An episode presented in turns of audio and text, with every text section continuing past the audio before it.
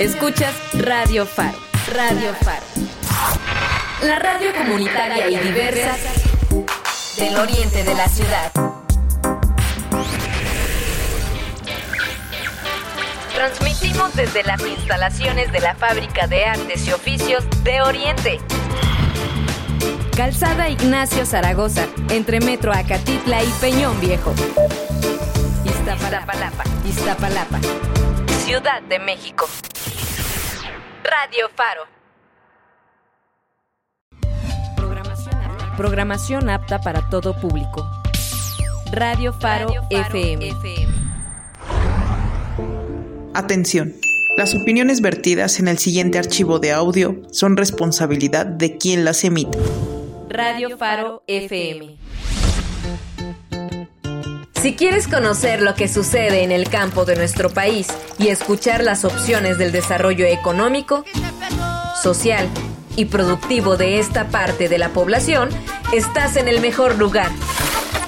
Bienvenidos a Agrofaro.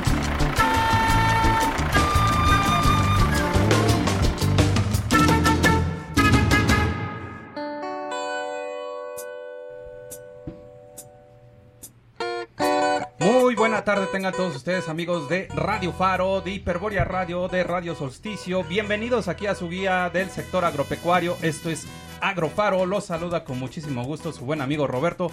Y como siempre acompañándome en esta hermosísima emisión, el hombre que es el auténtico todopoderoso, el buen amigo Luis. ¿Cómo estás Luis?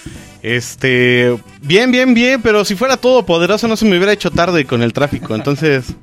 Este, no, no, me faltan más superpoderes para poder eh, llegar a ser tan, tan, tan efectivo como usted. Fíjate, fíjate, se supone que estamos en contingencia ambiental. Ajá, ¿Y cómo está el tráfico? No, no manches, está, pero cañón, ¿eh? Cañón.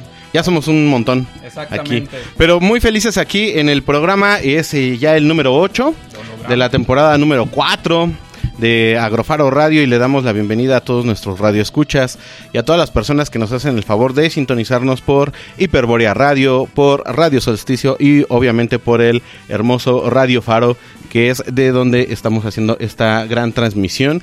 Y pues el día de hoy, ¿qué, nos, qué, qué, me trajo el día de hoy, queridísimo Roberto? Pues mira, te vamos a platicar acerca de una bebida que usted es bien fan, usted es bien fan a de ver, esta a ver, a ver.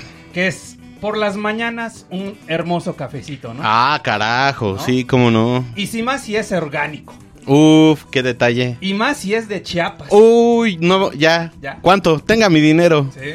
Pues hoy vamos a estar platicando acerca de la cadena productiva del café orgánico desde Chiapas, que afortunadamente eh, y nos da un gustazo que esté con nosotros el buen amigo Wilfred Alfonso Cruz Alvara, eh, Álvaro, perdón, en el cual va a estar platicando acerca de la importancia de esta cadena productiva y de toda la vertiente que es la importancia de este gran producto y sobre todo en uno de los estados más representativos que siempre tiene mucho esa mm, vertiente, ¿no? De que es el más abandonado, es en donde radica mucho la pobreza, pero que también es uno de los estados más productivos de nuestro país.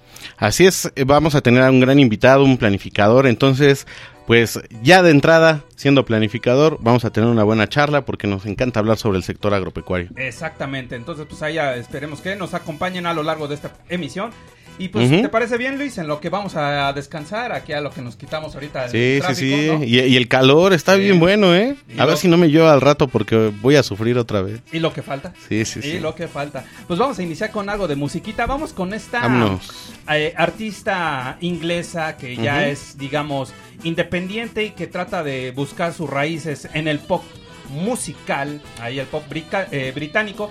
Se llama Bessie Turner y lo que vamos a escuchar es a continuación una canción que se llama Donkey, algo así como burro. Sí, sí, sí, sí, sí, Y, lo vi volteando hacia mí, así como de, ahí le va. Ya. A ver si le queda. Sí, sí, sí. Pues vamos a escuchar esto. Es Donkey a cargo de Bessie Toner aquí en Agrofan.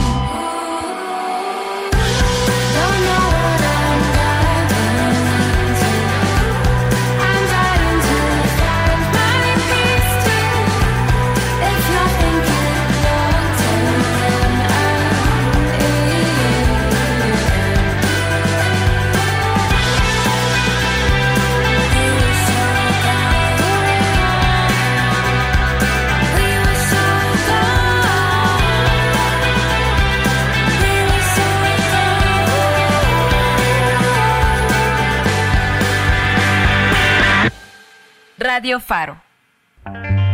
Boys and girls, your attention please. Here is your group. Ya acabamos de escuchar esta canción llamada Donkey a cargo de Bessie Toner. ¿Qué te pareció, Luis? Ah, muy buena, muy buena rola. No la había escuchado. Pero sí, sí, eso está chidita para la tarde, está bien. Sí, Acá, clásico. Trae punch. El Britpop ahí a Ajá. todo su esplendor. Esta canción fue sacada en el 2020, ¿sí? Y como les decimos, es esta artista independiente llamada Bessie Turner, directa desde el Reino Unido, para que ahí le den un vistazo. Y desde luego también en nuestros eh, sitios, en nuestros streamings musicales, para saber todo lo que es el playlist que se maneja aquí en Agrofaro.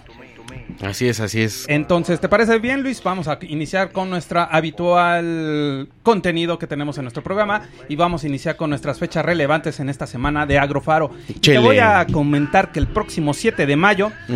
Pues ahorita que estabas diciendo que del calor, que del tráfico y todas estas inclemencias que estamos pasando, pues el próximo sábado, que va, si no me equivoco, sí es sábado, el 7 de mayo, se va a estar celebrando el Día Internacional del Cervecero Artesanal. Vámonos. ¿Cómo ves? Pues este homenaje a aquellas No, pues, personas que intervienen en la preparación de una bebida milenaria y tradicional, pues es el día de el Día Internacional de la Cerveza Artesanal. Este día se celebra cada primer sábado del mes de mayo desde 1988. Fue proclamado por la Asociación Mexicana de Cerveceros Caseros allá en los States. La idea surgió después de la convocatoria realizada por esta asociación para compartir en público una cocción de cerveza artesanal dando origen a los llamados Big Brew. Si te acuerdas, Luis, que en una de las eh, en una de las cápsulas que nosotros hicimos a través de Ah, sí, agrofaro radio en Instagram, hicimos ahí en una ay, se nos olvidó ahí una de las Es, exposiciones. es- es la, fue la feria del pulque y el agave, ¿no? Exactamente. Que fue en el eh, Museo de los Ferrocarrileros. Exactamente. Sí, ¿no? Ahí mismo. Sí. Ahí vimos a una de estos. eh, sí me estas- acuerdo, sí me acuerdo. Ahí nos vimos a una de estos eh, personajes de, lo, de la cerveza artesanal. Y pues Ujú. estos llamados Big Brew son Ujú. cocciones de cerveza que se realizan en vivo de manera pública y de, gra- de manera gratuita. Se utilizan equipos caseros a cargo de los home brewers. Ofrecen, eh, perdón, ofrecen degustaciones, charlas a cerveceros y al público en general que deseen iniciarse en este bellísimo arte de cocinar cerveza. Anualmente se han ido incorporando productores artesanales de diversas partes del mundo en eventos organizados con la finalidad de promover la cultura de la cerveza artesanal y desde luego el consumo responsable. La elaboración de cervezas artesanales comenzó en la década de los 70, fíjate, tomando impulso en las siguientes dos décadas hasta lograr un crecimiento exponencial en el consumo de estas bebidas. Hoy en día, pues ya está, se puede decir que le están haciendo competencia a, las, a los mini supers, ¿no? Casi, casi podemos decir que encontramos en cada colonia al menos tres establecimientos de cervezas artesanales. Sí, la verdad es que han prolifer- proliferado demasiado y pues qué chido porque al final son eh, personas que están emprendiendo en este negocio Exacto. y pues que, que- que les vaya chido, ¿no? No, en esta bebida. Y, sobre todo, ¿no? Que, que nos, eh, nos deleiten con esa, e- ese hermoso néctar, ¿no? Pero Sí, que quede no. claro, ¿no? Hay que hacer una diferencia, ¿no? Entre la cerveza artesanal y la cerveza industrial, la que todos conocemos. Y esto es básicamente en, número uno, el proceso de elaboración. Número dos, la calidad de los ingredientes. Y número tres, la fórmula del maestro cervecero, ¿no? Ahí el plus, la, la receta secreta, ¿no? De- del productor. Sí, la combinación, ¿no? Exactamente. De- Entonces, esta bebida artesanal se prepara a partir de, integren- de ingredientes naturales sin pasteurizar, sin aditivos artificiales ni conservantes. Simplemente se elabora con agua, levadura, maltas y lúpulos. Eh, se filtra manualmente sin la intervención de grandes maquinarias. Existen diferentes variedades cuya calidad es única, basadas en el cuerpo, sabor y aroma de la cerveza, siendo más costosas que una cerveza industrial. Sí, Entonces, eso sí es cierto. Sí, son más costosas. eh, pero, ah, ¿de que están ricas? Ah, no, sí, sí, sí, sí. Pues ahí está esta fecha, 7 Eso de mayo. Día Internacional de la Cerveza Artesanal. Así es. Salud. Y pues sí, y pues vamos a mandar también unos saluditos aquí a Rogelio Sánchez, Diego Carrizosa, Alfonso Cruz, Alex Rudy Ozono, quienes nos siguen también por la transmisión de Facebook Live. Y pues eh, esperamos que nos manden acá unos saluditos o algo para pues hacerse sentir esa comunidad de esta radio comunitaria como lo es eh, Agrofaro Radio. Y como ves, y haciendo eh, referencia a la canción que usted nos hizo el gran favor de poner. Y te me estás eh, quedando mirando mucho. eh, no, ¿cuál, cuál? Fue, fue al revés, ¿eh? Eh, le comento la, la fecha que, que tengo el día de hoy, la cual es el 8 de mayo. Ajá. Y pues el 8 de mayo resulta que es el Día Mundial del Burro. Así es. Miren nada más. Y bueno, a ver, le cuento. El asno, burro, Equus asinus, eh, como se le denomina científicamente, es un animal doméstico que tradicion- tradicionalmente ha colaborado con los humanos en tareas relacionadas con la agricultura, la carga o el transporte. En la actualidad y como consecuencia de la mecanización de las labores de las que solía en las que solía ocuparse a este animalito, pues eh, los ejemplares pertenecientes a las razas autóctonas equino-asnales han visto disminuido su eh, censo de manera notable, o sea, han ido disminuyendo en la población, lo que ha provocado que estén catalogadas como razas en peligro de extinción. Esto también hay que aclarar que mm, pues hay ciertas variedades las cuales sí están en este catálogo y hay unas que pues no, no son tan tan tan tan en ese riesgo. Sin embargo, pues de que ha disminuido ha disminuido. Y bueno, el 50% de la población de burros eh, se concentra en Pakistán, en China, Etiopía y México. En la actualidad se ha vuelto a introducir al burro en países de la Unión Europea para que contribuyan con los ecosistemas en la biodiversidad vegetal de los bosques. Uno de estos ejemplos es el caso de Alemania, donde la zarzamora se había extendido como maleza en los bosques de pinos y retardaba la germinación de nuevas plantas de esta variedad. Sin embargo, la introducción de burros ayudó a controlar la expansión de esta fruta como resultado visible, lo que constituye una pauta para la conservación en Europa Occidental y otros países del mundo. ¿Cómo ve? No, es interesante saber, ahorita precisamente lo estábamos platicando antes de entrar al aire aquí con nuestro productor, la importancia de, y bueno, también la situación que está pasando hoy en día con este hermoso animal, que pues, eh, si, eh, que podríamos decir, hace unos 20, 25 años, era de manera muy frecuente, que era como que el símbolo, ¿no?, del sector agropecuario, hoy en día pues, ya es muy escaso, ¿no? Ah, una que otra, ahora sí podemos decir que entre una de cada cinco familias agropecuarias o del medio rural,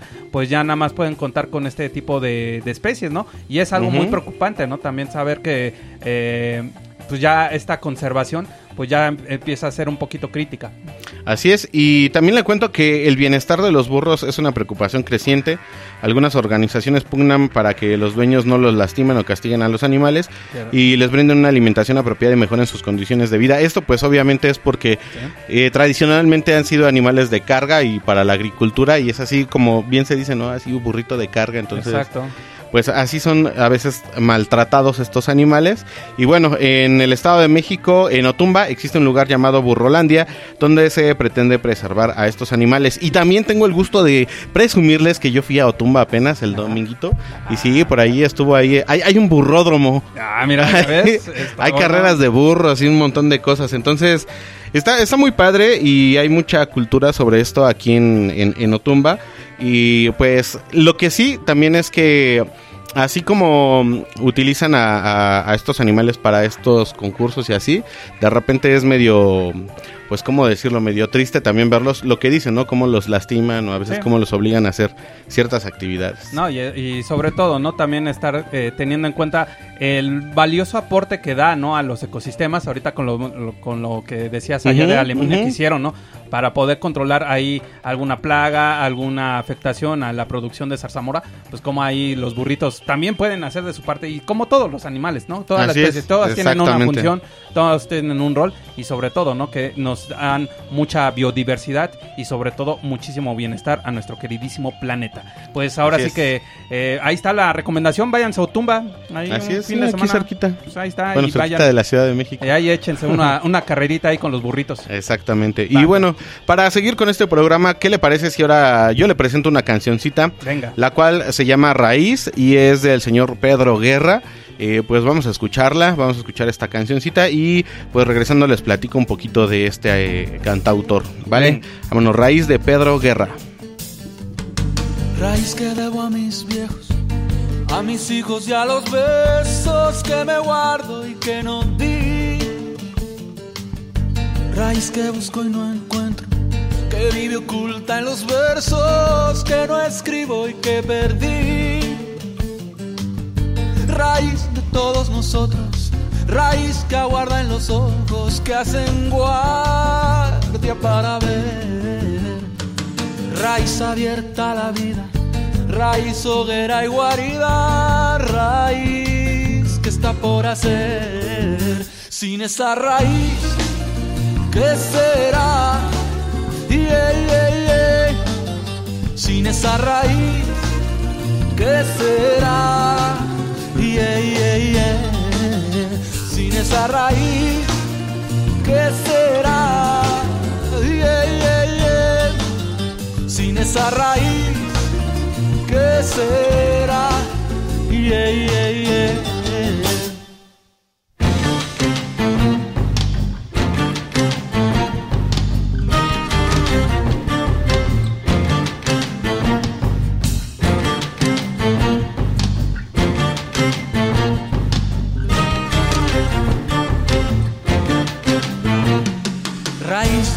En la tierra, raíz que enreda mis piernas y me toca el corazón.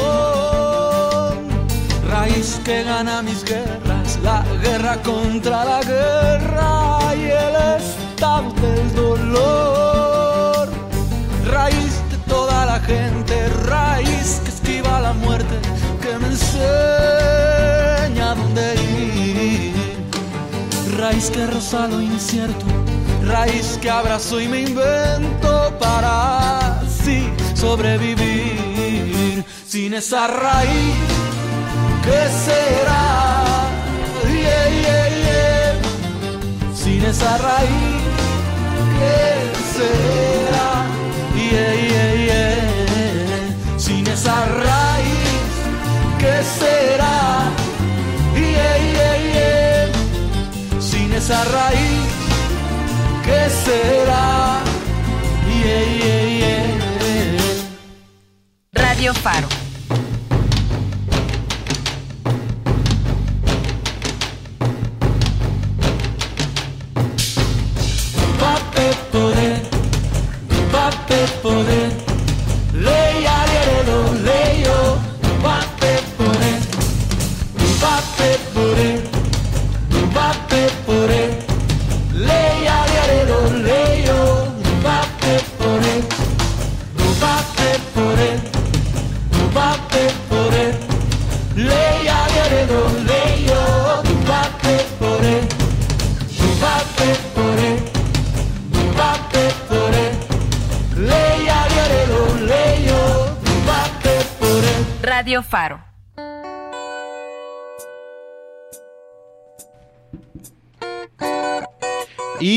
Acabamos de escuchar a um, Pedro Guerra con esta canción eh, Raíz. ¿Qué le pareció? Muy bonita, muy bonita. Muy, muy chida, ¿no? Y bueno, les cuento que eh, um, Pedro Guerra, pues es un cantautor, es español, el cual eh, empezó su carrera de 1985 al presente. Y pues ade- además es multiinstrumentista. Es, eh, toca la guitarra, el bajo, la ud, el timple y los teclados. Oye, no sabía así que ya sí tiene una buena trayectoria. Sí, tiene alrededor de 21 discos. Ah, nada más. nada más. Lo que Sí. tenemos de programas. Sí, sí, sí. Yo creo que él se los avienta solito ahí cantando sin sí, problema. ¿eh? No, sí. Pero sí, bueno, ahí ya saben, búsquenlo en todas las plataformas digitales Sí, aquí de audio y ya. Aquí precisamente nos llega aquí el, el aviso que dice Alex Roots Ozono. Dice, sí, publiquen las rolas que ponen. Sí, claro que sí. Eh, los pueden estar escuchando también eh, cuando no lo pueden escuchar por la transmisión oficial. eh, lo pueden buscar en una plataforma verde ahí, eh, que tenemos nuestra lista de reproducción. También está en la página del YouTube, bueno, en el canal de YouTube. Y si se dan una vuelta por el YouTube, les recomiendo porque también tenemos ahí este el resumen de los programas con bloopers incluidos. Exactamente. Entonces está, está muy chido. pues va Un va. montón de contenido por todos lados. Ya saben, Agrofaro Radio, ahí En todas las plataformas. Exactamente, literal. Todas, Todas las, las plataformas. plataformas, así es. ¿Sale? Pues vamos con nuestra eh, sección de noticias, las noticias más relevantes que tenemos en esta semana en Agrofaro. Y vamos a comentarles con esta noticia que eh, usted conoce el gusano cogollero. El gusano cogollero. mm, lo- me suena, me suena. Es de. um, creo que tiene que algo que ver con el maíz. Exactamente, sí. ¿Sí? Ah, Sí, es una de las, de las principales plagas. Es una. Ah, exactamente. una sí. principal plaga que aparece mucho en el maíz. Pues desafortunadamente este gusano cogollero eh, sigue provocando destrucción masiva en los cultivos pese a acciones para combatirla. Uh, déjate, caray. déjate comento que la Organización de las Naciones Unidas, mejor conocida como la ONU, ¿no? Eh, anunció para que ampliará su lucha mundial contra una de las plagas de plantas más invasivas del mundo, que pues, es precisamente la que estamos hablando, el gusano cogollero, que sigue destruyendo cultivos valorados en miles de millones de dólares a pesar de los avances realizados y la adopción de una nueva serie de medidas para hacerle frente. Te comento, fíjate, como un antecedente. En, en 2016, únicamente seis países africanos notificaron la presencia de esta plaga que devora docenas de cultivos diferentes. En la actualidad, fíjate, ahí va el dato, son 78 los países de África, el cercano oriente, Asia y el Pacífico que informan de su presencia. 78 países. Vámonos. Eh, solo en África se estima que el gusano cogollero del maíz ha provocado pérdidas de rendimiento anuales por valor de hasta millones de dólares. La propagación del gusano eh, está intensificado, eh, bueno, ha intensificado mucho el uso de plaguicidas, lo que pone en riesgo la salud humana y ambiental. También en respuesta a ello, la acción mundial de la FAO, eh, la Organización de las Naciones Unidas para la Alimentación y la Agricultura, eh, en lucha con este, en contra de esta plaga, pues está coordinando medidas exhaustivas en toda África, precisamente en el Oriente y en Asia. Se ha establecido un mecanismo de coordinación funcional en los planos mundiales, regional, nacional y a nivel de los campos de los agricultores. También se ha aprobado tácticas de manejo integrado de plagas en ocho zonas geográficas para la obtención de resultados satisfactorios. Eh, actualmente el Centro Internacional de Mejoramiento de Maíz y Trigo tiene disponibles variedades híbridas de maíz tolerantes al gusano cogollero para probarlas y distribuirlas en países africanos. ¿Qué te parece? Pues un problemón, pero bueno, eso también hay que tenerlo en cuenta porque el maíz es uno de los principales productos agropecuarios, ¿no? Entonces, al ser un producto de muchísima demanda, pues obviamente vamos a tener que tener este tipo de eh, problemáticas y pues afrontarlas de la mejor manera, ya que si no, pues nos quedaríamos sin maíz. Exactamente. y para ello tenemos actividades de capacitación, colaboración con asociaciones gubernamentales, que ha contado con más de 140 mil participantes, principalmente agricultores y promotores agrícolas, desde ellos Agrofaro, ¿no? Ah, pues, A pesar de estos logros, eh, se sigue planteando desafíos, ¿no? La plaga continúa propagándose, exponiendo así a nuevos agricultores a sus medios de vida. La enfermedad como la que ahorita hemos estado pasando, la que hemos estado viviendo al menos en los últimos años, el COVID-19, Ujú. sigue impidiendo la celebración de reuniones y actividades de capacitación a gran escala para poder estar adoptando estas medidas, ¿no? Contra este contra esta plaga, ¿no? Y desde luego la reducción de las pérdidas de rendimiento son desiguales entre los países y lo que persiste el uso de plaguicidas peligrosos, que como saben, muchos desafortunadamente en los campos, ahorita en el caso de África, en algunos sitios de Asia y del cercano oriente, pues no tienen esa eh, información oportuna, ¿no? De que pues se les hace sencillo, ah, bueno, combato al gusano cogollero con un fertilizante, con un insecticida, pero no sabe qué tanta eh, qué tanto daño le puede estar ocasionando a la tierra, desde luego, pues ya el producto, ¿no? Eh, como Sí, claro. respuesta se ha aprobado que una ampliación del calendario de la acción mundial hasta finales del 2023. Esta ampliación permitirá una mayor difusión de las tecnologías para poder estar mejorando el maíz y sobre todo también eh, en lucha ¿no? contra esta plaga y aumentar el alcance mundial que siempre se está vertiendo ¿no? hacia múltiples amenazas que pueda estar originando esta bueno este gusanito que está un poquito inquieto no Sí, por estar sí, devorando sí. el maíz Sí, pues le digo, ahí hay, hay que entender también toda esta parte de la producción y que pues tiene sus bemoles. No todo puede ser bueno, ¿no? Exactamente, pues ahora sí como siempre, que lo hagan con medida, con los respectivos eh, criterios de medición para que también, pues, eh, si se está combatiendo a esta plaga, pues también tampo- tampoco que no estén afectando ¿no? a los suelos y a los productos. Así es, así es. Y bueno, ¿qué le parece si ahora yo le hago una invitación? A ver. Que es, invitan a los ciudadanos a registrar eh, vida silvestre en la Ciudad de México. ¿Cómo ve esta Ah, pues noticia? bueno, este informe que nos trae aquí, pues, eh, biodiversidad.gov.mx. Y bueno, le cuento que con el propósito de fomentar la participación ciudadana para la construcción de una ciudad, ciudad conectada con la naturaleza, la Secretaría del Medio Ambiente, SEDEMA, eh, la, la SEDEMA Capitalina, obviamente en coordinación con la Comisión Nacional para el Conocimiento y Uso de la Biodiversidad, CONABIO, Ajá. y Resiliente MX, Ecosistemas y Comunidades Sostenibles AC, presentaron eh, el Reto Naturalista Urbano 2022 Ciudad de México, que se re- realizará el 29 de abril a, del, o bueno, del 29 de abril al 8 de mayo. O sea, ya estamos en, plen- en pleno, en plenas fechas buenas. Y bueno, como ve que pues dicho evento permitirá eh, tener el registro de la vida silvestre, toda vez que fortalece su vínculo con la naturaleza y fomenta la corresponsabilidad con las acciones de rehabilitación y protección que realiza el gobierno de la ciudad. Y pues la Ciudad de México es una ciudad eh, biodiversa que se encuentra en uno de los cinco países con mayor riqueza biológica del mundo y alberga cerca del 12% de la bio- biodiversidad del país. Sin embargo, aún no se termina de conocer todas sus especies y algunos grupos aún son poco explorados, como por ejemplo los hongos. ¡Vámonos! Ah, mira. Dios. No, hay, hay algunos por ahí que eh, eh, eh, esas son sus especialidades, ¿eh? Los hongos. Pero bueno, Bueno. eh, eh, eso ya es otra historia, ¿no? Sí, sí, sí. De- déjeme le sigo contando. A ver, mejor la invitación. Sí, sí, sí, sí, sí. Este año la Conavio, la, Conavio, la y Resiliente MX eh, ha colaborado para crear una cartelera de recorridos de observación y fotografía de naturaleza que se realizarán en 21 sedes de la Ciudad de México como los bosques urbanos, el Museo de Historia Natural y Cultura Ambiental, los centros de cultura ambiental, eh, el Canal Nacional y diversas áreas naturales protegidas de la Ciudad de México.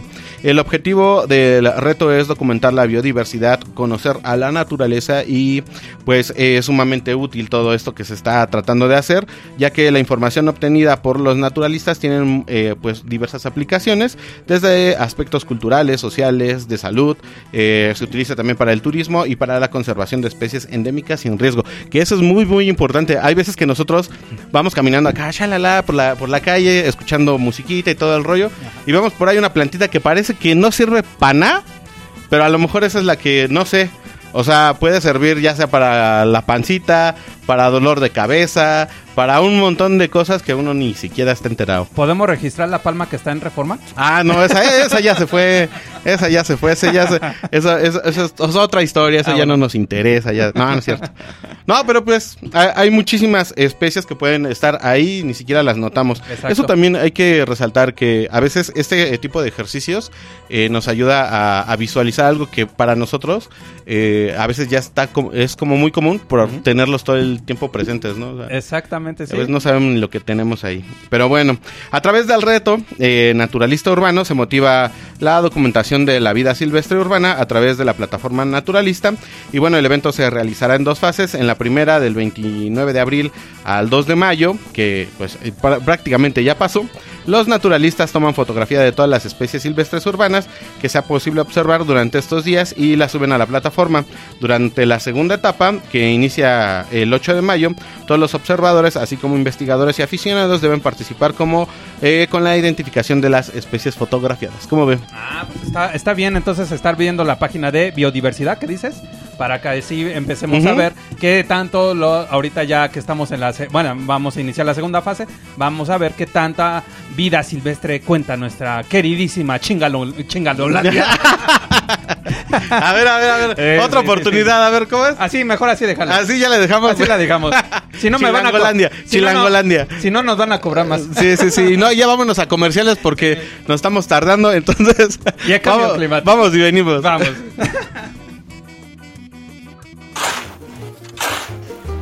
Un agro sembrado es un agro en proceso. Regresamos con más de Agrofaro. Radio Faro, Iztapalapa, Chimalhuacán, Chalco, Ixtapaluca, Valle de Chalco, Nesa, Iztacalco, Radio Faro. la radio comunitaria del oriente de la ciudad. La libertad de prensa y de expresión son cualidades fundamentales para incentivar la pluralidad del pensamiento, así como generar la autonomía de diversos medios de información. Es por eso que el 3 de mayo de 1993 se aprobó en la Asamblea General de las Naciones Unidas el Día Mundial de la Libertad de Prensa. Esto con el fin de hacer responsables a gobiernos y organismos públicos y privados a salvaguardar a los actores y medios que desempeñan la labor de recabar y difundir determinada información. Oblicuo. Radio Faro. Somos radio. Fábrica de Artes y Oficios de Oriente invita. Programación Cultural Mayo 2022. Música.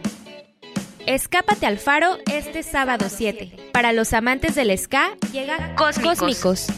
Esta noche voy a brindar por ti. Señor Piraña y La Traviata. Presentarán su música en el foro a partir de las 16 horas. Sábado 14. Vieja Escuela. Vieja Escuela. Colectivo de bandas de la Vieja Escuela del Mexca. Se presentan en el foro Curado de Coco, La Trenza de la Abuela, Espectros y Santísima Trinidad. Sábado 28 a partir de las 17 horas. Underpop. Concierto para los amantes de los sintetizadores y géneros electrónicos donde tocarán Silis. Mi novio es un zombie y Estrellita mi alegría. Programación Cultural Mayo 2022. Consulta la programación completa en nuestras redes sociales. Faro de Oriente. Eventos y talleres totalmente gratuitos.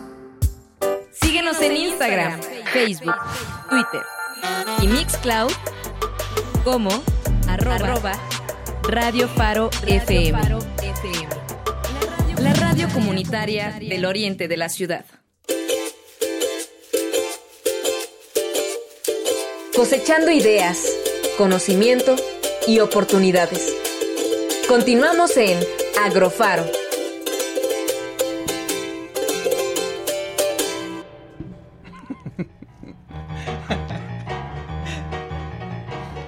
Y aquí de lo lindo riéndonos estamos comenzando la segunda, la segunda mitad de Agrofaro.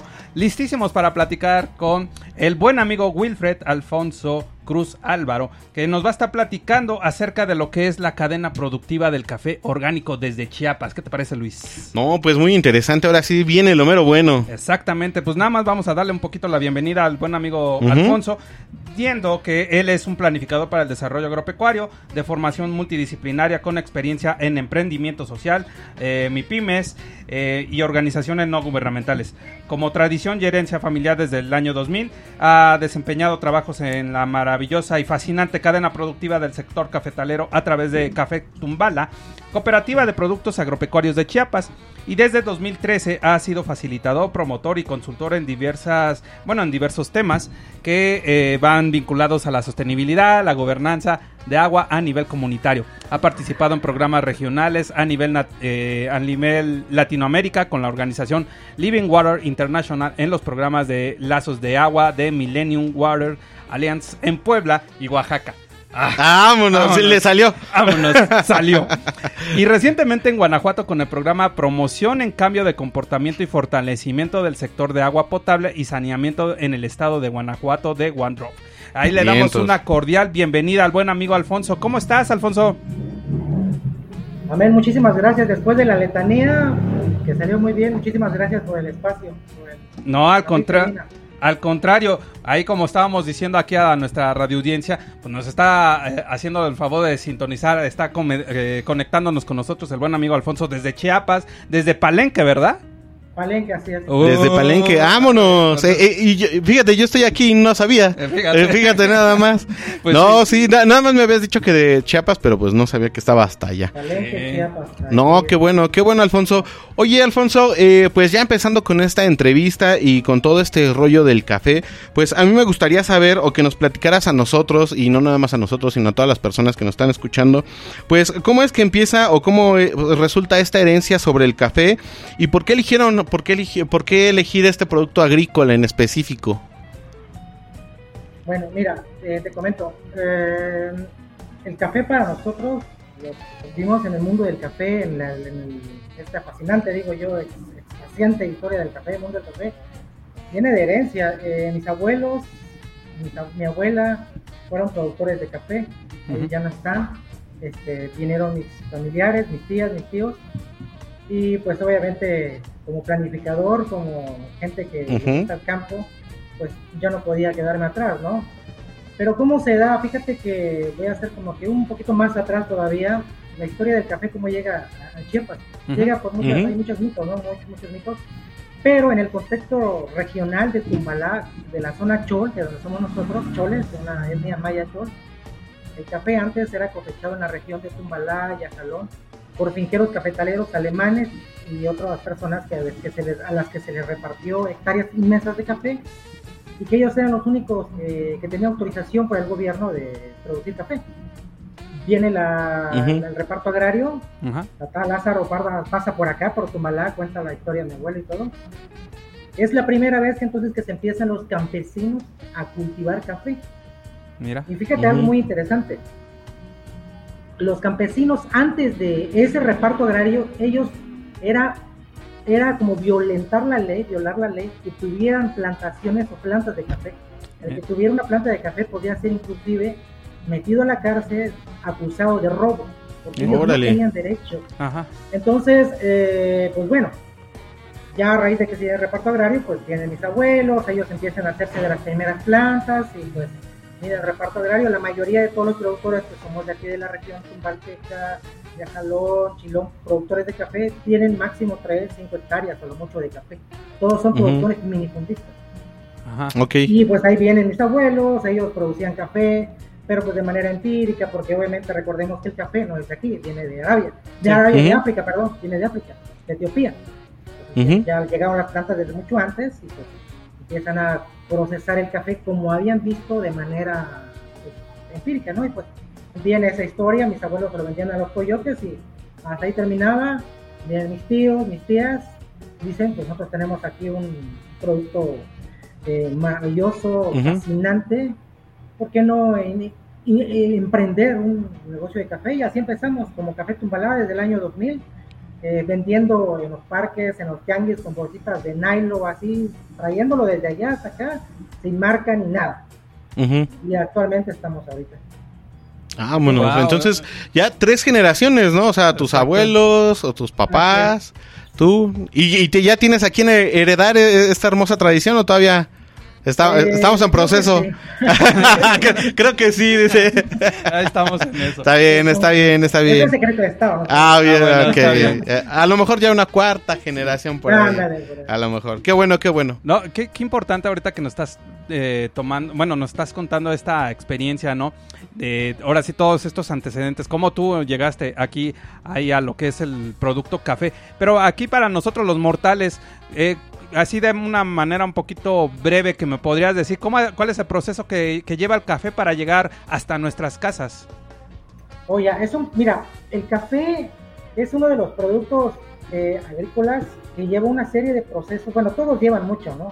Mucha carga de transformación, pero en esta parte el café, no es que yo lo diga ni lo que yo he trabajado, pero lleva un proceso, un gasto de energía, viéndolo desde ese punto de vista muy fuerte, un gasto obviamente de energía, de trabajo, horas hombre y de inversión eh, económica, ¿no? y financiera para transformar el café y ponerlo en la taza, ¿no? Sí. Este, porque cortamos el café grano por grano, se cortan. Cortamos, digo yo, porque, bueno, yo no soy muy bueno cortando el café, pero hay gente que son hábiles, expertos. Cortan el café grano a grano, grano a grano, lo recolectan en bolsas, en, en morrales, perdón, o en costales, y, tenates, o en canastas, grano por grano, muy cuidadosos, solamente los maduros. Se bajan de los cerros, bultos de 50, 60 kilos a hombro de bajándolo con lluvia y todo, bajando de los cerros ahí en las selvas pendientes, se lleva a un beneficiado, se despulpa, se le quitan las primeras cáscaras del café, la, la pulpa que le decimos nosotros, la cascarilla, Ujú. después que se separa el primer, la primera capa, se da un proceso de lavado. Esto es como muy general, ¿no? Sí, ya, sí, sí. ya- últimamente ya han habido un poco de variaciones en el proceso, pero voy a generalizar, como es lo más común. Eh, se le quita la primera cáscara, se fermenta, se deja, se remoja en tanques con agua, se le va degradando una, casca- un- una pulpa, el azúcar que es del café, para degradarlo en azúcares más, más, más suaves, y se le va eliminando en ese proceso de fermentación con lavado de agua las cafeínas y los azúcares, principalmente más fuertes. Ya Ujú. después de eso, que desde esa parte empieza el beneficio húmedo. Ajá. Ya cuando se lava, se deja fermentar 24 horas, un proceso muy, muy cuidadoso, este, tomando temperaturas, eh, cuestiones ahí, ¿no? Procesos de control. Se pasa a patios de secado artesanal que nosotros venimos haciendo como, como con mi abuelo. Eh, algunos otros ya son industri- industrializados, Ujú. pero nosotros con, con patios de secado, al sol directo. Obviamente cuidando de que no venga la lluvia, estamos en la selva, la lluvia es muy repentina y tempestuosa, que no se moje porque si no se puede perder todo eso. Y bueno, se seca, hasta que se seca ya se le crea otra película, que es el café pergamino, una cascarilla muy dura. Ajá, sí. Y ya de ahí, con- ya secándose el café, empieza el beneficio seco. Después se le quita la, la otra cascarilla, que es el café pergamino, se almacena en costales de yute y empieza, continúa el beneficio seco, se almacena en café verde, u oro, que le decimos nosotros. Y después, ya dependiendo para dónde vaya, si es para el tostador, se va a tostar en los diferentes tipos de tueste y después de los tuestes se pasa a la barra de café, como la que tenemos allá, donde está el molino, Ajá. ya para venderlo directo al público. Nosotros desde Tumbalá, Chiapas, los distribuimos principalmente, primeramente aquí en Palenque, Chiapas, Ajá. estamos a 5 o 6 horas, obviamente, parte de terracería, parte de pavimentado. Toda la- como 4 horas son terracería, una hora pavimentado. Y desde Tumbalá, Chiapas, se traslada hasta la Ciudad de México. Ese es el camino que recorre el Café Tumbalá para llegar hasta la Ciudad de México. Oye, qué bonito. Vámonos. Qué bonito. Mira, mi- mi- mira, fíjate, nada más de lo que nos mencionó de manera general, Ajá. Hay más de 10 procesos. O sea, desde que está en la planta, o bueno, o sea, y eso sin contar la siembra y todo eso, ¿eh? O sea, Exacto. o sea, exacto. ya solo la recolección, hay más de 10 procesos para que tú llegues y te eches tu tacita de café. Fíjate. No manches, o, o sea, un montón de trabajo, montón de Sí, trabajo. es un montón de trabajo, muy, muy, muy, muy, se necesita muchísima mano de obra. Sí, claro. No, pues ahí sí, ahí es cuando luego hasta que uno sepa realmente cómo está construido un producto o cómo llega a nuestras ahora sí a nuestra disposición, cómo no luego somos tan conscientes, ¿no? conscientes, ¿no? O inconscientes en luego no estar valorando realmente cuánto está cuánto está costando un producto. Y luego más si es en mexicano que luego tenemos que estar hasta regateando, ¿no? Que ahí siempre decimos, traten, bueno, evitar, no, al menos en- con productores mexicanos, evitar este o regateos porque no saben todo el esfuerzo, todas las horas de trabajo que le brindan aquí y más, por ejemplo, ahorita que estamos hablando del café, que es uno de esos emblemáticos acá de nuestro país y que pues, ahorita como dices Luis, no, más de 10 actividades y eso nada más eh, a, a muy grosso modo, ¿no? Todavía Sí, todo lo que lleva, ¿no? La verdad Porque es- omití varios, desde la plantación, Fíjate, desde sí. el área de captación, eso que yo no describí, la parte del barista, o sea, Sí. es Sí, muy- sí, muy sí. No, y Bueno, un montón de cosas. Y como bien lo dice, ¿no? También los altos costos que también genera esta cadena productiva. Y bueno, eh, pues hablando también de toda esta parte de, cómo se produce el café y de todo este montón de gente que tienes que eh, involucrar para que nuestra taza de café esté ahí todas las mañanas. Y nos gustaría que nos eh, contaras tu experiencia de cómo es eh, estar ahí con los productores en, en- en esta región de Chiapas para producir el café. Eh, mira, eh, el estar aquí con los productores para los que estamos inmersos en la cadena de café es algo pues muy bonito, que te hace reflexionar mucho y que te hace dar cuenta, te hace ver, te hace dar cuenta de muchas eh, perspectivas. Tienes que ser, bueno, la ventaja de ser planificadores te abre mucho esa, esa parte, porque tienes esa visión holística, ¿no? De que ves la parte financiera, la parte social, la parte ambiental, todo. El café tiene la ventaja y la virtud de que engloba todo eso. Al estar con productores es algo que tú tienes que entender mucho la cuestión con ellos, porque por ejemplo, eh, eh, por ejemplo, en los precios del café tú tienes que saber cómo jugar con ellos. Con ellos. No me refiero cómo a establecer el precio con ellos, o sea, cómo, cómo ser de una manera justa con el precio con ellos. Jugar me refiero porque el precio de la bolsa sube, baja, varía muchísimo, fluctúa mucho, es un juego, un sube y baja. A eso me refiero con el juego. ¿no? Pero me refiriendo más al, tema con los productores, es algo que tienes que ser muy, muy empático, tienes que ser algo muy, muy empático y muy, muy, muy, sincero con ellos, con lo que vas a, a trabajar, con la producción, con la forma de trabajar con ellos. Eso por uno, con los productores. Otro, con la manera de los, tus, tus, este, eh, tus- los que te surten la materia prima para lo que son la bolsa, el empaque, embalaje, para los que te ayudan en la cadena de suministro, para los que te ayudan a, llevar el producto al medio de transporte. Con ellos no puedes hablar de esa misma manera, o sea, tienes que hablar de otra manera porque ellos no, no, ellos no te van a dar chance de negociar, ellos van a querer estar encima de ti a veces. Entonces, no puedes estar pues, arriba con unos y con otros abajo, o sea, tienes que establecer criterios con ellos. Y obviamente otro criterio es estar frente a tu, a tu, a tu, a tu mercado, porque con ellos no puedes estar en un, de, no, pues, el precio es esto, así como llegar de una manera muy, muy, este, muy impositiva, ¿no? O sea, son varias, este, va- varias, varios sombreros que tenemos que jugar en ese sentido. Y que te hace abrir muchísima la mente, ¿no? La verdad, sí es- Sí, sí, sí, porque, oh, bueno, es muy, muy diferente de, por decir, como lo vemos eh, en, en la escuelita, ahí eh, de cómo es el proceso de la producción, pero ya va a ser muy diferente a cuando estamos ya con los productores y cómo tenemos que empezar a involucrarnos en todo este proceso y sobre todo en su forma de también de ver ellos su, su misma producción, ¿no? Porque eh, Exacto. se, se tiene que aplicar también y eso es algo que afortunadamente en la carrera siempre nos han estado en, eh, formando, Ajá. que es eh, a partir de las necesidades de ellos. No es lo que uno traiga en la cabeza y que diga, ay, vamos a hacerle así. No, no, no. O sea, hay que ver qué es lo que está sucediendo para poder brindar una verdadera solución. Exactamente, sí, eh, ese- esa adaptación al entorno, conocer bien las necesidades del, del punto en el cual se está eh, desenvolviendo la actividad, el servicio y sobre todo, ¿no? Para poder estar generando la lluvia de ideas, las alternativas posibles, cuál es la que se va a poder adaptar ahí a las condiciones de los productores y ya sobre todo, pues se puedan estar generando esas, esas acciones de, de desarrollo, ¿no? Y eso es bastante, bastante interesante. Ahorita que me está- estabas comentando, eh, Alfonso, una de las dificultades que se pueden estar presentando en la creación de, de tu producto, en este caso del café orgánico, pues nos decías hace ratito, ¿no? Los precios que están fluctuando Sí. muchísimo, ¿no? ¿Qué otras dificultades podríamos estar, este, bueno, pues nos podrías estar comentando que están presentes aquí en tu cadena productiva aquí del café? Nosotros como productores eh, tenemos la gracia, la fortuna de, de estar en cada una de ellas. Y cada una de ellas tiene sus problemáticas. Por ejemplo, en el área de producción tenemos mucho problema ahorita con la parte de la roya, la asistencia técnica como tal, es un problema muy fuerte. No hay ahorita, no hay programas que estén ayudando en esa parte, en la formación de una tecnificación del sistema. A diferencia de otros países, por ejemplo Colombia, ellos tienen un gran desarrollo, Brasil tiene un gran desarrollo Sí. en esa parte. Pero ellos tienen otra característica que ellos, su entorno físico se los permite. Por ejemplo, ellos tienen una tecnología en café Ujú. desarrolladas que nosotros no la podríamos tener porque nuestros cultivos de café son en pendientes en orografías. Sí. Todo tiene que ser a mano, a diferencia de Colombia y Brasil, todo es en tierra plana, sin tantos problemas de selva. Por ejemplo, nuestros cafetales se producen en, casi en medio de la selva, ¿no? En medio del sí. de los árboles. Por eso es orgánico, conservamos el medio ambiente. De diferencia de los otros países, Colombia y Brasil, que son a pleno sol, son plantaciones directas de un monocultivo, en nosotros no.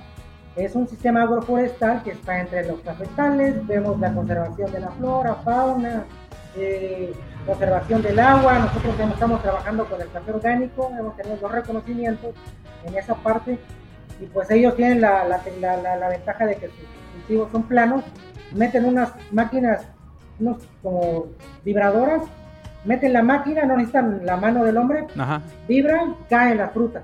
Nosotros no, todo tiene que ser manual. Ese es un ejemplo principal, ¿no? Sí, sí, sí.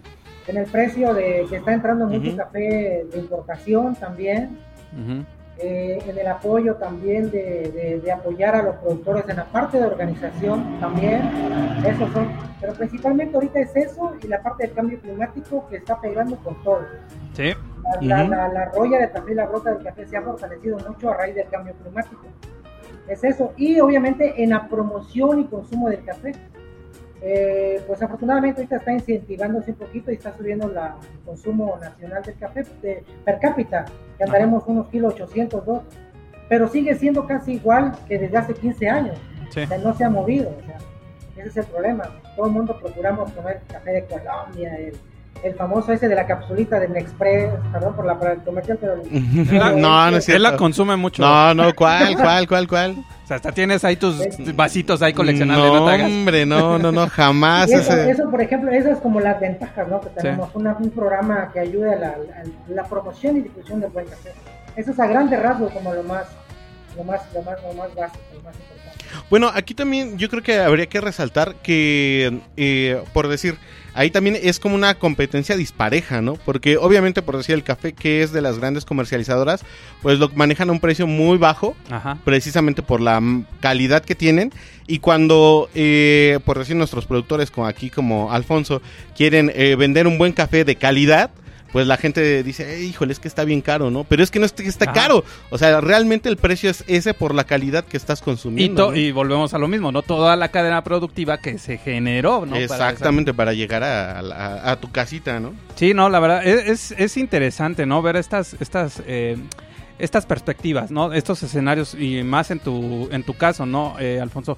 Que nos estás comentando bien cómo se ve, ¿no? Cómo la visión del productor, cómo empieza a verse eh, estructurado cada uno de los eslabones de la producción del, del café, cómo llega ahí a sus presentaciones que todos ya muchos conocemos, las que tenemos a nuestro alcance, pero también es algo muy importante, ¿no? La competencia, las marcas, las transnacionales, que también pues desafortunadamente pues también el hecho de que ah, es un producto importado, ah, pues este es el de mejor calidad, no saben que pues, mucho de aquí del producto mexicano es de muy buena calidad. Sí, de mejor calidad Y exactamente, y pues también hay que dar, bueno, desafortunadamente bien lo dicen, ¿no? Esa poca difusión que poco, que no, no muchos, en muchos lados se están incentivando de manera significativa. Pues sí. Y bueno, eh, Alfonso, no sé si nos puedas platicar también porque mencionaste que tenían ustedes dos reconocimientos sobre café orgánico y me- nos decías que a la hora de producirlo eh, ustedes eh, trataban de cuidar el medio ambiente. Entonces nos gustaría que nos hablaras un poquito sobre esta parte, sobre eh, cómo incentivan ustedes a los productores para el cuidado del medio ambiente y cómo, se, cómo obtienen esta parte de la certificación eh, de café orgánico. Sí, mira, te comento, nosotros como productores de café siempre hemos trabajado de la, desde el abuelo la manera de no, no agregarle químicos al café, o sea, es algo ya pues muy, este, que viene pues como de origen, ¿no? O sea, que lo hemos trabajado así. Eso es por- de primera manera. De segunda manera, la gente del campo, los cafetaleros, cafeticultores, como nosotros decimos, ya traen, afortunadamente han estado cambiando ya mucho el chip de que pues eh, la tierra, la madre tierra hay que cuidarla y hay que protegerla porque si no pues poco a poco se va a ir desgastando, los suelos se van desgastando, Sí. se van cansando. Ya estaba trabajando un poco eso, aunque sí falta, como te digo, en esa parte más apoyo, en esa parte de técnica, ¿no? Asistencia técnica para hacer compostas, ese tipo de cosas, ¿no? De abonos, de bio, bio, bio, este, de se palabra, de, de- bueno, que apoyan la, la, la biocultura, ¿no? En esa parte. Eh, Y nosotros, eh, el- hace años, deja voy por una bolsa de café porque se me va el nombre. Eso. Eso, ahí, para, mira, para- ve. para toda la banda ahí que nos Mira, está... nosotros obtuvimos hace años, en el 2007, el premio al mérito ecológico, que fue de la, Sema- de la Semarnat, Ajá. como el premio al mérito ecológico, que fue de la Semarnat. Y en- eso fue hace 2007 en el área de proyectos de conservación con el café orgánico. Y el segundo lugar, en el, que lo que ahorita es Simpi, antes era este, Sim- este, Simpi, ¿no? Este es el segundo lugar en el tercer concurso nacional de experiencias exitosas en el manejo de conservación y patrimonio natural y cultural indígena desarrollado por mujeres. ¿Por qué por mujeres? Porque las fundadoras, las iniciadoras de la cooperativa fueron principalmente mujeres. Wow, eh. la- Eso es algo, eso es algo y obviamente ese proyecto de Premio Médico Ecológico estaba ahí en coordinación con lo que es Conavio, donde se trabajaba también con los famosos corredores biológicos mesoamericanos. Oye, qué padre, qué padre que, que igual, ¿no? Aparte de que están incentivando todas estas, eh, ahora sí, la conservación, el buen manejo de los recursos naturales, dan mucho a esa equidad, a esta igualdad, que ya también es muy, lo tenemos que tener más que presente en esta, en esta realidad, ¿no? Eh, hacer partícipes tanto a hombres, a mujeres, ¿no? A jóvenes, no tan, no tan, no tan infantiles, pero sí jóvenes, ¿no? Sí, niños para no. que para que así realmente pues se vean, ¿no? Y sobre todo, ahorita que con lo que estábamos iniciando ahí en, eh, en esta entrevista, ¿no? Las próximas generaciones que van a ser, las que van a seguir con la tradición del, del café, pues que tengan los mejores recursos, ¿no? Para que se mantenga esta bonita tradición y que se siga manteniendo y que sobre todo se dé un- esa difusión oportuna, ¿no? Del producto mexicano y más, pues, de este bonito estado que es de Chiapas. Aquí rumbo a la recta final acá de nuestra entrevista, Alfonso, yo te quisiera preguntar así, aquí de valedores, ¿no? Tú, desde tu punto de vista acá, ya siendo eh, ahora sí que un profesionista, eh, ahora sí un emprendedor, ¿no? Con tu producto, ¿cómo ves el sector agropecuario en el mercado del café? ¿Hacia dónde Pero lo es un- ves? Es un sector que tiene, eh, yo lo veo de manera muy positiva, aunque tiene unos, unos retos muy fuertes. Unos retos, ahorita lo que ha estado pegando mucho, está muy en boga, es la...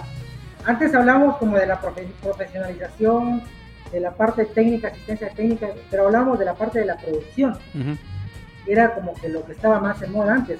Sigue faltando, pero ya se ha desarrollado. Ahorita lo que se ha estado desarrollando más es precisamente todo lo que ven atrás la, el área de la industria de las cafeterías. Ujú. Eso es lo que viene muy fuerte ahorita y lo que viene impulsando y que afortunadamente eso ha ayudado a la profe- profesionalización del sector de los baristas, que son los que nos dedicamos al servicio del cliente. Ujú. Eso es de primera, de primera mano, ¿no? Y la otra es eh, los procesos que yo hablaba de cómo ha ido evolucionando los procesos de, de darle valor agregado al café. Ahorita se han generado más cafés de otros tipos, de cafés de especialidad, que se le dan otro tipo de fermentación, o se interrumpen, se le agregan otros, otros métodos. Entonces, el café ahorita se ha desarrollado más en todas sus áreas. Ajá. Antes nada más era la parte técnica del ingeniero agrónomo, con las variedades, no. Ahora es el tostador, el maestro tostador, ahora es el barista, ahora es el catador, ahora es de la parte de diseño, de embalaje, la transportación. O sea, se ha desarrollado muchísimo y tiene, eh, afortunadamente el café maneja muchos eslabones que desarrollan muchísimo las áreas, sus áreas. Yo le veo a los próximos 5 años, 6 años, con un potencial muy enorme en el área de cafeterías, de barras, de nuevas formas de consumir el café y de tomarlo, nuevos productos o, o- o productos derivados del café sucedáneos, Ujú. té, saborizantes, mermeladas, estamos hablando de un mundo inmenso del café. Sea, eso apenas está como empezando. Wow, pues qué padre, Bien, ¿no? pues, Es- pues es así esperemos como que que tenga un gran futuro. Exacto, es como que ese ánimo, ¿no? De esa esperanza de que vienen cosas buenas, ¿no? Y como siempre hacemos aquí énfasis aquí en Agrofaro, ¿no? Que todo este tipo de oportunidades para los productores, para los emprendedores, desde luego para los profesionistas vinculados a la planificación para el desarrollo agropecuario, tengan esa oportunidad, ¿no? Que todos tengan esa, esa, ese reto, ¿no? Esa forma de poder estar incentivando alternativas, nuevos productos, nuevos servicios, ¿no? Adaptaciones ahora sí a los entornos con los cuales estamos viviendo y sobre todo que podemos estar incentivando el bienestar en la población. Y pues ya para irnos, empezar a la recta final de nuestro programa, Sí, eh, ya. eh, pues ahí la promoción, ahí... eh, Sí, ¿dónde el podemos- comercial, el comercial. ¿Dónde podemos encontrarte, Alfonso, ahí con Café Tumbala? Tumbalá. Tumbalá. con Tumbalá, acento- Tumbalá, acento en Tumbalá. la Tumbalá, última. Tumbalá es- Tumbala. Mira, así como comercial, Tumbalá es la marca de registrada de nosotros, de Café Tumbalá, Cooperativa de Productos Agropecuarios de Chiapas. Eh, pero Tumbalá es un municipio, es un municipio de Ujú. las zonas cascadas de Agua Azul, de ahí, en la parte de acá arriba están los cafetales, a 1300, 1500 metros nivel del mar. Ajá. Tumbalá, el Café Tumbalá lo pueden encontrar en la Ciudad de México en tres direcciones. Ya, Vamos a anotarlas. Sí. Exacto. Está eh, por el metro Zapata, por la calle que sale de Periódico Reforma, sobre esa avenida, saliendo del metro Zapata, ahí está uno. Ujú. Este, no recuerdo, se me fue el nombre, creo que es avenida este, Prolongación, este, ay, nombre. Este, este, Municipio Libre. Municipio Libre, ajá. Municipio, ajá. Esa es uno. Las otras dos están al sur, en Ciudad de México al sur, Calzada de Tlalpan, 4377, por donde está un Electra, el Electra de la Luna, por allá por Huipulco, el tren ligero de Huipulco. Ahí está una y a la esquina está la otra en la avenida este, San Juan de Dios. Está contra esquina, así las dos están contiguas, por así decirlo, están conjuntas. Entonces en Ciudad de México están las tres y en Palenque, Chiapas, eh, donde estoy yo aquí presente, Ujú. Ujú. servidor, amigo y La casa matriz, ¿se puede decir? La casa matriz. Eso. La, casa, la principal está allá en México, porque ya empezamos. Ah, ok. El sueño, la idea está allá en México. Ujú. Están allá, pero bueno, Palenque, estamos, eh, yo estoy aquí en Palenque, yo atiendo. Estamos aquí en Palenque, Chiapas, en Ujú. el periférico sur, eh, número 7, periférico sur, frente a la Escuela Fray Matías de Córdoba, invitándolos a todos los planificadores, eh, los que nos escuchan, cuando vengan a Chiapas y quieran consumir un café orgánico, 100% puro, directo de productores en Chiapas, aquí están, pueden localizar, nos busquen en las redes sociales, Facebook, ahí estamos. Y en Ciudad de México, ya comenté ahí, o están las redes sociales, ahí en Facebook, Ujú. Instagram, mandan un WhatsApp y ahí les contestamos. Ahí está, Bien, para, pues. que ahí, Sí, para ahí compartir está. a nuestra radioaudiencia. Así es, sí, es entonces- el número telefónico. Ay, perdón, Ah, ahí, sí. Alfonso. Sí, no pasa nada. Es, bueno, estoy viendo que está aquí en pantalla. En Ciudad de México es el 55 13 15 09 97. Perfecto. En Ciudad de México. Y aquí en Palenque, Chiapas es el 916 126 54 68. Aquí Palenque, Chiapas. Perfecto. Igual ahí lo pueden encontrar en las redes sociales, ahí Instagram, ahí instagram.com, diagonal café tumbalá. Y Facebook también como arroba café tumbala. Ujú. Y el correo electrónico cafetumbala arroba yahoo.com.mx. Ahí para todos los pedidos, las- todas las promociones. Vamos a comprometerlo Así es, así ahí al es. buen amigo Alfonso que les va a hacer un pequeño descuento cuando digan yo lo escuché a través de Y Agrofaro. claro, si nos escuchan, pues ya nada más. Sí. Bien, Palenque nos pueden pasar a visitar. Entonces les comentaba, perdón, Café Tumbalá significa lugar de los quetzales o algunas, según las variaciones lingüísticas en la lengua choles, donde camina el jaguar o algo así, pero es la variación lingüística chol del significado de la palabra de Tumbalá, Tumbalum. Ah, perfecto. No, sí, y, también es, es algo muy significativo, ¿no? También como ahorita estábamos diciendo, el valor agregado y luego también estar incentivando los, los lugares, las regiones, ¿no? Que hacen significativo el producto y que les dan una mejor precisión. Pues ahora sí, ¿qué, más quisiéramos seguir aquí abordando mucho? Pero acá Luis ya me dio un zape, aquí una patadita. No, no, no, yo, no- yo jamás, yo jamás, es nuestro productor el que nos dice que ya Ah, nos bueno. pasamos de la hora. Y bueno, eh, te agradecemos mucho a Alfonso por haber estado con nosotros. La verdad, fue algo muy muy nutritivo porque eh, pues al menos yo sí me quedé con el ojo cuadrado con este rollo de toda la producción y con todo lo que tiene que ver para poderlo certificar como orgánico. Eso fue muy muy interesante. Te agradecemos mucho haber estado en esta emisión y pues le agradecemos también a todos nuestros radioescuchas no exactamente ahí a toda la banda de Radio Solsticio de Hiperboria Radio de Radio Faro FM pues ya saben ahí siempre estamos aquí a, a atentos en esta guía en el sector agropecuario. Pues muchas gracias, eh, Alfonso, por haber estado acá con nosotros. Desearte lo mejor, que te vaya muy bien ahí con Café de Tumbalá y pues lo mejor allá en Palenque. Sigue sufriendo por allá.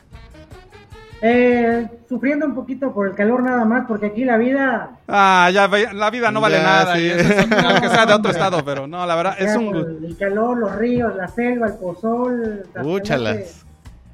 Bueno. Aquí nada más rápido nos dice Mendoza Mar, dice, qué interesante, quiero café. Pues ahí está, ahí están los contactos, ahí para toda la banda.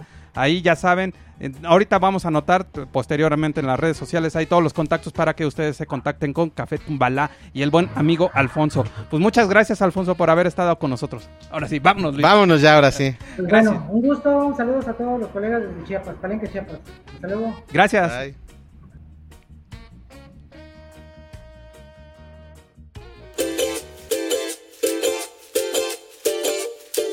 Cosechando ideas, conocimiento y oportunidades.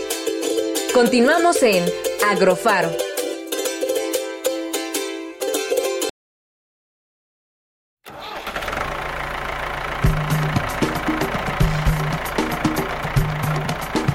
Si quieres conocer más formas de ver el campo, su cultura y los mejores consejos para el desarrollo sostenible, no te pierdas nuestra siguiente emisión. Esto fue Agrofaro. Hasta la próxima. Síguenos en Instagram, Facebook, Twitter, y Mixcloud como arroba, Radio Faro FM.